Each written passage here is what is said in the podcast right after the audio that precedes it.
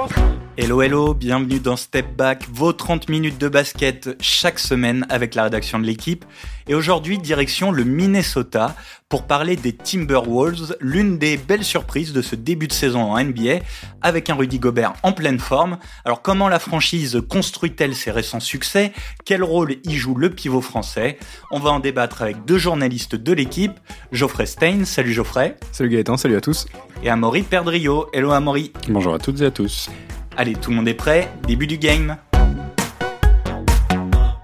Alors au moment où l'on enregistre ce podcast, les Minnesota Timberwolves sont troisième de la conférence Ouest avec huit victoires pour trois défaites.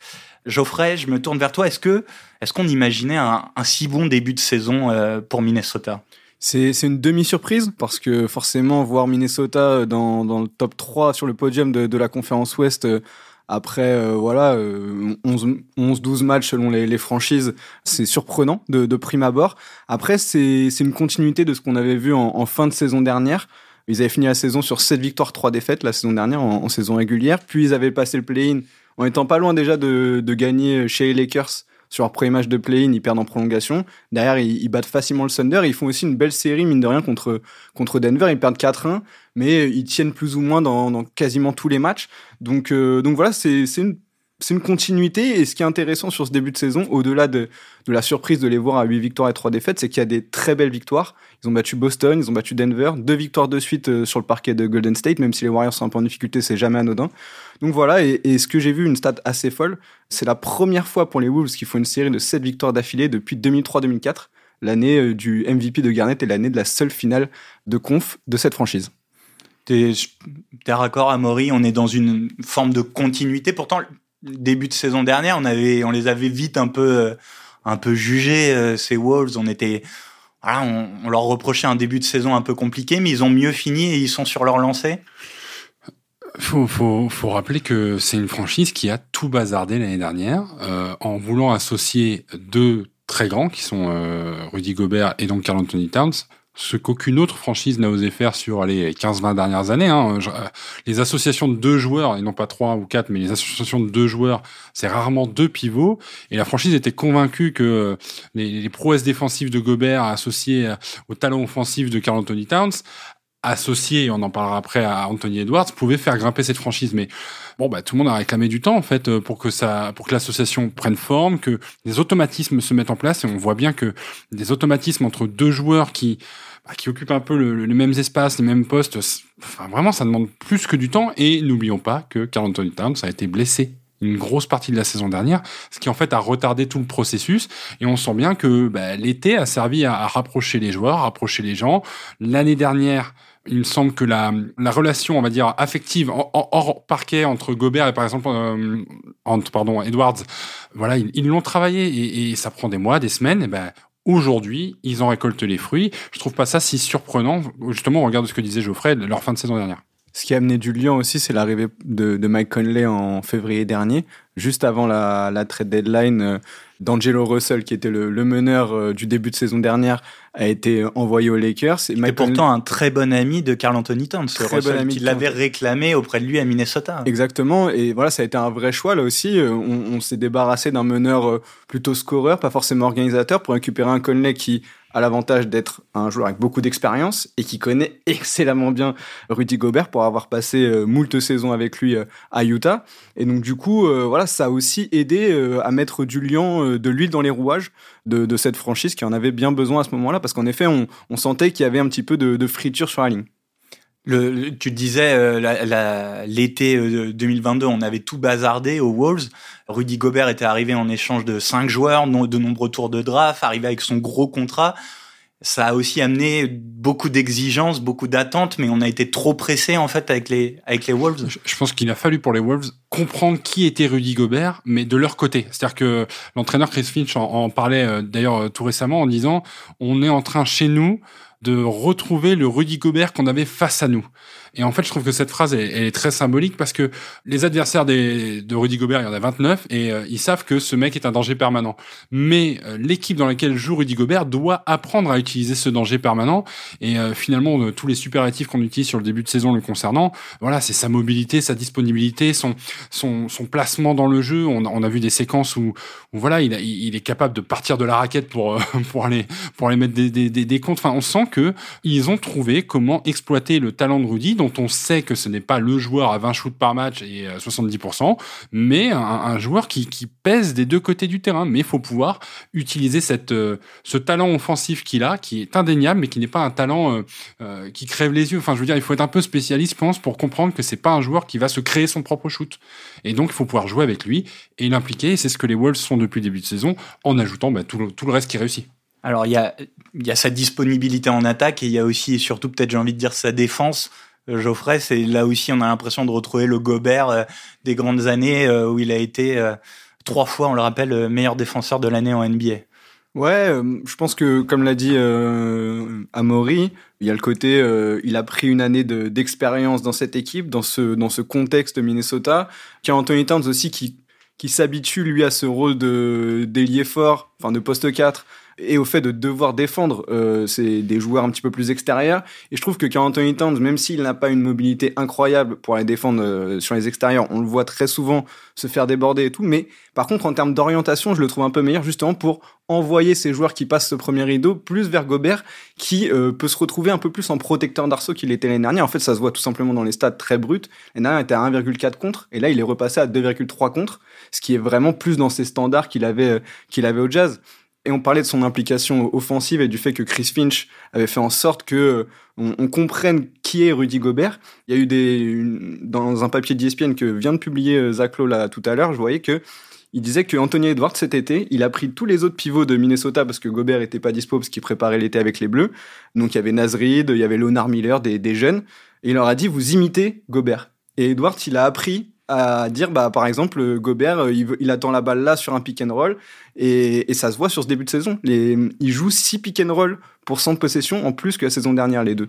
Donc voilà c'est toute une implication offensive et défensive qui fait que Rudy s'épanouit complètement. C'est très marrant hein, en NBA ce côté euh, on fait faire incarner certains profils à d'autres joueurs. C'est des histoires qu'on retrouverait de façon récurrente. Il y avait cette histoire avec euh, Steph Curry aussi qui était incarné par un coéquipier pour enfin on, on, se rend compte qu'en fait on, on, se recentre quand même autour d'un 5 d'un 6 d'un 7 et que les autres joueurs d'une franchise sont là pour aider ce 5-6-7 à, exploser. C'est plus tant euh, une longueur de banc à, 10-12 joueurs et, et ouais, c'est assez récurrent dans les autres franchises. Donc c'est marrant que même pour Rudy Gobert, on, met des, des, des, des simili épouvantails au sein de l'équipe. On, cherche comment le faire jouer même quand il n'est pas là.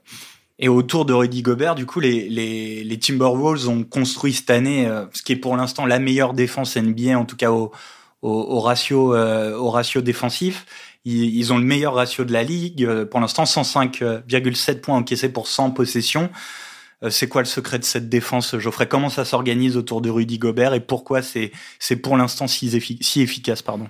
Alors, c'est une très belle défense collective qui s'articule pour moi autour de deux défenseurs élites, du coup Rudy Gobert, et ensuite Jaden McDaniels, qui est vraiment un, un, homme à tout faire sur cette défense. Justement, c'est le gars capable de défendre un peu deux poste 2, 3, 4, voire même poste 1 parfois. Il a une mobilité incroyable, des bras d'une longueur folle. Vraiment, il, il est capable de prendre toutes les missions défensives que euh, ne sont pas forcément capables de faire euh, bah, Anthony Towns ou Mike Conley parce qu'il est un peu sous-dimensionné maintenant pour, pour la NBA moderne et plutôt jeune en effet.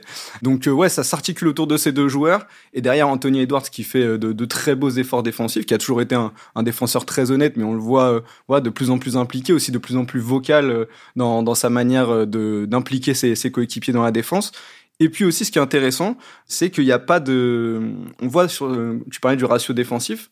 Rudy Gobert, il a exactement le même ratio défensif que son équipe. Ça veut dire que le banc, par exemple, ou les autres joueurs sont capables de aussi former à eux une, défense collective très intéressante. Et des joueurs comme Nazrid, comme Kyle Anderson, comme Shake Milton qu'ils ont récupéré cet été, qui est un excellent défenseur aussi, et bah ça permet d'avoir une défense collective de, très grande qualité. Et ajoutons à ça, euh, bon là c'est vraiment les statistiques euh, des spécialistes, mais ce qui est très marrant c'est que Minnesota figure dans les meilleures équipes euh, défensives. Puis quand on regarde les, bah, les indicateurs offensifs, ils sont plutôt moyens, milieu de tableau, voire deuxième moitié de tableau, sauf sur un qui est très intéressant, c'est le pace, donc c'est le rythme avec lequel il joue, qui est assez lent.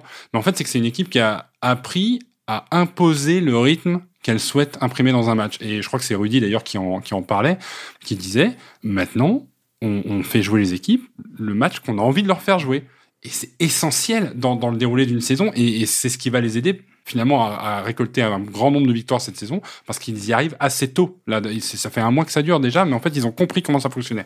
Oh, Rudy Gobert disait justement dans les dans les entretiens de début de saison lors des lors des journées ouvertes aux médias que dès le début de la pré-saison, ils s'étaient réunis entre eux dans le vestiaire et qu'ils avaient dit on sera une équipe défensive, c'est vraiment leur identité euh, cette saison. On, on les reconnaît, on regarde les Minnesota Timberwolves, pour voir une défense capable d'étouffer son adversaire. Mais est-ce qu'on peut dire autre chose de ça Finalement, en plus c'est Rudy Gobert qui, qui l'incarne. Enfin, je veux dire, ils sont allés le chercher pour ça. Je pense que Minnesota été plutôt réputé pour une, être une équipe offensive jusqu'à ce qu'il arrive. À partir du moment où on, on casse la tirelire pour aller chercher le meilleur défenseur, ou en tout cas un des tout meilleurs défenseurs de la ligue, c'est pas pour attaquer. Mais il est capable du coup de changer, d'avoir cet impact sur une sur une équipe, sur toute une équipe. Quoi. Bah, en tout cas, sur ça justifierait dire, son gardons, contrat. Euh... Gardons raison. Il, il, ça se voit sur le début de saison et il y a des si tu veux, il y a des indicateurs qui, pour moi, euh, à travers le temps, prennent, prennent leur sens. On n'en a pas parlé, mais l'altercation avec Cal Anderson la, la, saison dernière, en fin de saison régulière. Oui, ou pendant un temps mort, voilà, il y a une bon, altercation entre les deux, il décoche un coup de poing oui, dans la poitrine, c'est ça euh, Au niveau du visage, ou enfin, en tout cas, il se, il se, il, voilà, l'altercation est quand même assez euh, violente, parce qu'elle est filmée, il y a des images. Mais ça, tout ça, ce sont des éléments qui, dans une équipe, sont des, ces éléments fondateurs, en fait. On se rend compte que l'équipe a pas lâché Rudy à ce moment-là, Kyle Anderson n'a pas lâché Rudy alors que bon, c'est quand même un des vétérans de l'équipe, et vice versa. Dire, il n'y a pas eu à un moment donné le besoin d'abandonner le navire parce qu'on on se frite à droite à gauche. Mais en fait, on, a l'impression que saison 2022-2023, on, on, a évacué tout ce qui pouvait aller de mal. Et puis, bah voilà, des réunions pendant l'été, un projet de jeu qui est défini à l'avance, un rythme de jeu qui est assumé, et la fin de victoire qui, bon, il n'y a pas que Rudy hein, qui, qui, qui, en parle, Ant, euh, Kat, euh, je veux dire, ils sont tous là en mode. Euh, c'est maintenant et, et, ils en ont envie tous en même temps et ça se voit. Geoffrey Rudy Gobert a été beaucoup critiqué l'année dernière quand les Wolves n'allaient pas bien parce qu'on pointait son énorme contrat, donc on rappelle 205 millions de dollars sur 5 ans. Mais en fait, est-ce qu'il n'est pas en train de le justifier? Voilà, en transformant une franchise en en faisant une référence défensive en fait, c'est ce qu'on dit euh, très souvent avec Rudy et ce qu'a beaucoup dit Amaury déjà depuis le début du podcast, c'est-à-dire que c'est un joueur qui n'est pas flashy, qu'il est difficile euh, d'analyser pour. Euh, alors, on ne dit pas que nous on est des spécialistes et que pour nous c'est une évidence de dire que Rudy Gobert il vaut son contrat, mais euh, c'est c'est pas ça saute pas aux yeux et même parfois à nous-mêmes ça nous saute pas aux yeux. Il peut parfois nous frustrer en attaque, Rudy Gobert. Mais par contre, oui, c'est un, c'est un joueur qui a un impact défensif qu'on a rarement vu dans, dans l'ère moderne de la NBA, là où aujourd'hui, justement, on est, on est dans un jeu de plus en plus espacé, de plus en plus offensif, où tout va de plus en plus vite. Eh bien là, en effet, il, permet à une franchise d'aller dans une autre direction de surprendre aussi ses adversaires par, par ça. Et, ce qu'on voit dans tout ce qu'on dit depuis le début, c'est, la cohérence la cohérence de ce qui a été fait depuis justement ce trade de Rudy Gobert, ensuite de ramener Mike Conley euh, six, six, mois plus tard pour euh, lui permettre de s'épanouir et, et, mettre Julian dans l'effectif. Enfin voilà, tout est fait de manière à ce que euh, ce trade de Rudy Gobert se justifie et, euh, et, voilà qu'on qu oublie en effet que on a lâché euh, moult tours de draft, euh, plein un paquet de joueurs et euh, qu'on doit assumer maintenant son contrat mouse. Et rappelons que contre parce que Minnesota bâtit son début de saison sur ses deux succès phares hein, face à Denver et Boston. Face à Denver, si on doutait de la qualité individuelle de redire, rappelons que Nikola Jokic a quand même pas produit son meilleur match et qu'à un moment donné, il a 1 sur 7 au tir sur les duels directs face à Gobert. Voilà, ça, ça dit juste, et on parle du meilleur joueur de la ligue actuellement avec euh, Joel Embiid. Et, euh, et, comme on le dit depuis le début, euh, en tout cas Rudy Gobert, je pense que c'est ce qui permet de fermer ce chapitre-là. C'est il y a un nombre incalculable de statistiques qu'on ne peut pas établir sur Rudy Gobert, notamment les joueurs qui modifient leur shoot parce qu'ils sont face à lui. Ça va être pareil avec Victor Wembanyama, par exemple. Quand on est face à des super grands et qui ont cette qualité défensive, il y a des statistiques qu'on peut pas calculer. Combien de joueurs ne shootent pas de la même manière quand ils savent que c'est lui qui arrive en face? Et puis soit il l'attrape, soit il l'attrape pas, mais comme tu as changé ton shoot, tu le mets pas dedans. Ben, les statistiques elles baissent. Et, il en est le témoin, mais derrière, l'harmonie qui règne autour de cette équipe euh, vient le confirmer. Alors, puisque Amaury t'a dit, tu l'as dit. le chapitre. On ferme le chapitre Rudy Gobert. On a dit tout le bien qu'on pensait de son influence aux Wolves. Euh, Il y a un autre joueur qui crève l'écran, euh, évidemment, euh, du côté de Minnesota, euh, j'allais dire cette saison, mais, mais c'est pas nouveau parce que ça fait plusieurs années qu'il qu'il est en train de monter en puissance. C'est Anthony Edwards, donc l'ailier euh, de, des Wolves qui a plus de 26 points de moyenne avec des, des très bons pourcentages d'adresse. Geoffrey, est-ce que c'est euh, la star, voire la superstar qui pourrait emmener cette équipe euh, très loin Il a en effet tous les outils pour être euh, la, superstar euh, que, que Minnesota attend. On, sait que pour aller au titre, il faut souvent ce, joueur particulier, ce joueur qui a, qui a quelque chose en plus. En plus, il sort d'un été où il a, il a fait Team USA. Et je pense que c'est un des seuls qui a un peu tiré son épingle du jeu dans cette sélection américaine. Amo était sur place, il, pourra nous en parler un peu plus en détail, mais j'ai l'impression que c'est le seul qui a vraiment marqué des points pour potentiellement s'installer dans la durée euh, chez Team USA. On l'a senti euh, prendre vraiment le, le lead dans cette équipe. Et d'ailleurs, Steve Kerr lui avait confié assez vite les clés de, de ce Team USA. C'est jamais anodin, même si c'était pas euh, le meilleur Team USA de tous les temps. Et là, on voit que, en effet, comme tu le dis, euh, il a augmenté encore son scoring avec de bien meilleurs pourcentages, notamment la première fois de sa carrière qu'il a plus de 80% de lancers francs. C'est, pas anodin. Et on en parlait tout à l'heure sur ses passes D, euh, ça augmente aussi. Il a, pour la première fois, il a plus de 5 passes décisives par match. Donc, euh, donc voilà, on sent aussi l'apport de Mike Conley. Anthony Edwards en a parlé avant chaque match. Il parle avec Mike Conley de comment on peut bien servir ses partenaires sur telle adversité, contre contre tel contre tel adversaire, euh, quels sont les meilleurs angles de passe, etc. Donc voilà, on sent aussi que c'est quelqu'un qui a une grosse éthique de travail, qui a envie de progresser et il tire tout le monde vers le haut grâce à ça. Hmm. C'est, un peu ça que je voulais résumer, c'est l'éloge de la concentration et, de l'investissement. Tu parlais de la, tu parlais de la Coupe du Monde. Sur place, moi j'ai vu des Américains, pour certains, les Michael Bridges, euh, les Paolo Banquero, euh, faire les marioles sur le terrain dès que dès que ça souriait, faire des, des petits signes, chambrer, euh, trash talker. Le seul qui était euh, impassible sur le terrain, qui jouait son rôle de leader offensif et défensif jusqu'à la fin, c'était Anthony Edwards. Il a été effectivement excellent dans son rôle. Il a compris ce qu'on attendait de lui ce qu'il allait pouvoir produire pour cette équipe. Ça n'a pas suffi, mais c'était clairement un des meilleurs joueurs de la compétition. Et, et en fait, je pense que la sérénité qu'il affiche, la maturité. Hein. On, oublie dire, il a 22 ans, mais en fait, il affiche une. Moi, j'ai l'impression d'avoir un joueur de 28-29 ans en face qui, en fait, qui est guidé par un seul objectif, c'est celui de réussir, de performer, pas forcément individuellement. Quand tu racontes les scènes avec euh, Mike Conley, pour moi, c'est c'est l'essence même d'une équipe qui va réussir que d'avoir son leader qui est obsédé par le fait de s'améliorer, de faire mieux pour les autres.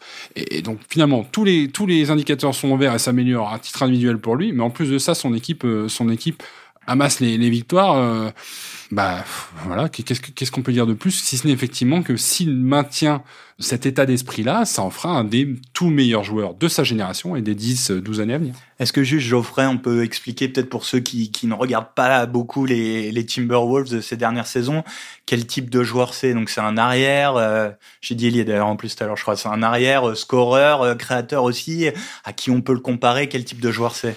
C'est toujours assez, assez compliqué de, de comparer les joueurs, euh, comparer les époques, etc. Mais c'est un joueur euh, déjà qu'on qu'on qualifiait un peu aux États-Unis de smooth, euh, très très délié, très élégant, capable de de bien tirer euh, bien tirer à trois points mais son son vrai euh, gagne-pain on va dire c'est c'est le mid range c'est c'est ces petits shoots à 4 5 mètres où il arrive à, à se créer un petit peu euh, Le shoot des superstars encore. le shoot des superstars exactement même si on dit qu'il qu'il disparaît voilà Bah, c'est- sauf chez euh, quelques chez les grands joueurs, chez les KD, chez les Kawhi Leonard, chez les grands scoreurs.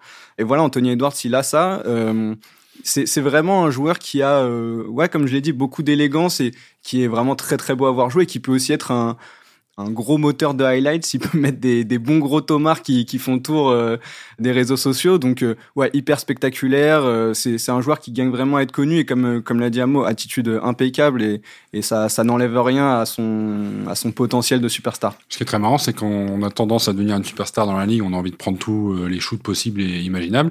Son volume à trois points a baissé cette saison par rapport aux, précédentes. Ce qui est encore le témoin de quoi? De, de savoir ce qu'on sait faire, comment on peut le faire et où est-ce qu'on va aller tirer le, le meilleur des autres. Si c'est pas lui le meilleur shooter à trois points de l'équipe, c'est pas lui qui va en prendre la responsabilité. Son, son pourcentage à 37% et c'est loin d'être affamant, mais il pourrait très bien le faire à- avec 9, 10, 12 tirs à trois points tentés par match. C'est pas son jeu, donc on a bien compris que voilà, c'est c'est oui, c'est un, un arrière ailier moderne, euh, euh, un peu slasher euh, quand, enfin vraiment quand il faut, voilà, avec un volume de lancer franc qui est pas énorme. Par contre, je trouve, je trouve que ça, il pourrait aller en chercher encore un peu plus que 6 lancers francs tirés par match. C'est pas, je sais pas, là pour le coup on n'est pas dans les volumes de Jason Tatum, de de de, de, Joel Embiid, de Jokic, pas pas à ce niveau-là, mais à part ça, euh, ouais, c'est un joueur qui qui a tendance à vouloir être de plus en plus propre, donc. Euh, mais alors, est-ce que la, la, la, question qui me vient maintenant, c'est euh, avec l'émergence d'Anthony Edwards, c'est ce statut, voilà, maintenant de star de la ligue. Tu l'as dit, leader de Team USA cet, cet été, même si c'était pas évidemment la, la grande équipe américaine avec l'émergence de cette star, euh, quel rôle pour Carl Anthony Towns, qui était euh, voilà le le, euh, le joueur vedette de si si on peut encore dire vedette en 2023, qui était le joueur vedette de Minnesota jusqu'à présent? Euh, alors pour vous répondre, Guy Lux, euh, je pense que bah là on a l'impression de retrouver un, un Towns qui est dans un autre rôle, euh, qui lui aussi commence doucement. On a le sentiment en tout cas de l'accepter. Après oui, tous ces indicateurs pour le coup, lui sont, sont plutôt en baisse, les indicateurs statistiques. Sur, sur le cas de Towns, c'est un peu compliqué parce que ça reste un formidable joueur offensif. On l'a vu d'ailleurs aussi à la Coupe du Monde avec euh, la République dominicaine, où il a fait quelques, quelques très beaux cartons. Et puis ça reste un vrai 5 dans, dans mon esprit. Euh, voilà, ça reste un pivot vraiment euh, qui, où, c'est compliqué pour lui d'évoluer en 4, au moins défensivement. Donc du coup, ça pose un peu la question de la complémentarité de, de, de tout ça. On voit sur ce début de saison qu'ils arrivent à faire fonctionner quand même et à faire prendre la mayonnaise. Il y a quand même cette espèce d'incertitude sur bah, le premier moment où tu vas avoir une petite série de 2-3 défaites, un petit moment où ça va être plus compliqué, comment tout ce groupe va réagir? Là, pour l'instant, tout s'ouvrit, donc ça va. Et c'est vrai qu'il y, a une petite interrogation sur le Catans parce que on sait que il a aussi une bonne opinion de lui-même, comme tu me l'as rappelé avant, avant, le podcast, il s'est déclaré le plus, le meilleur euh, scoreur parmi les grands dans l'histoire de la shooter, le meilleur shooter, le meilleur euh, grand shooter, enfin mm. shooter de grande taille quoi. Dans l'histoire de la NBA. Ah oui. comme si Dirk Nowitzki n'avait pas existé par, exemple. Donc, euh, donc voilà, on sait que ça, voilà, ça a pas toujours euh, été euh, toujours impeccable dans sa communication. Donc voilà, à voir, à voir sur le moyen terme. Pour l'instant, en tout cas, ça, ça va malgré en effet des, des responsabilités qui sont un peu moindres. Il est obligé de d'admettre, on va dire, qu'aujourd'hui c'est l'équipe d'Anthony Edwards. C'est exactement ça. Et s'il a l'intelligence de comprendre que il n'est pas obligé de laisser la main, mais qu'il devient un super lieutenant, voire un, un leader bis, au final, euh, lui, il gagnera énormément, quoi qu'il arrive au cours de sa carrière et peut-être même, on ne sait pas, euh, en, en palmarès un jour si on imagine les Wolves aller au bout. Moi, ce que je trouve intéressant, c'est que il joue le même temps de jeu à peu près que la saison dernière. Alors, la saison dernière, l'échantillon est assez limité, hein, c'est 29 matchs. Faut rappeler quand même qu'il faut se remettre d'une saison où on a joué que 29 matchs. Mais euh, si les indicateurs offensifs sont un petit peu à la baisse, mais les, les scores le sont aussi. Il perd moins de ballons, il fait moins de fautes, il est un peu plus à lancer franc. C'est juste, je pense, avec lui une question de positionnement. C'est-à-dire qu'on se retrouve, il se retrouve avec un gamin à côté de 22 ans. Lui, il en a 28 déjà. Il se retrouve avec un gamin de 22 ans qui prend de plus en plus de place et de façon assez naturelle et incontestable. Mais quand on a de l'ego, il faut savoir pouvoir le, mettre de côté et comprendre qu'on gagnera plus facilement avec un, euh, Edwards qui sera leader et lui qui sera à son service. Après, euh, honnêtement, je suis d'accord. On va, attendre de voir que ça se complique un peu pour, voir les, attitudes, mais euh, je pense que c'est quand même une équipe qui a l'air assez solide sur les bases et, solidaire. Towns, voilà, il, a, il a quand même aussi un historique personnel très compliqué. Donc on ne sait pas comment euh, psychologiquement il navigue d'une saison à une autre. Je rappelle qu'il a perdu énormément de membres de sa famille avec le, la crise du Covid.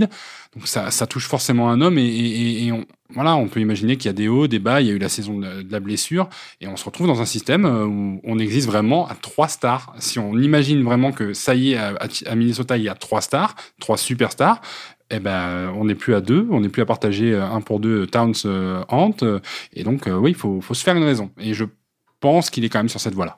Juste pour le petit clin d'œil, signaler que et Carl Anthony Towns et Anthony Edwards sont tous les deux numéro un de draft hmm. en 2015 pour Towns et en 2020 pour Edwards. Et ça doit pas être si commun en NBA qu'il y ait deux numéros un de draft dans la même équipe cette saison. Faudra regarder. bon, bon quiz. bon quiz.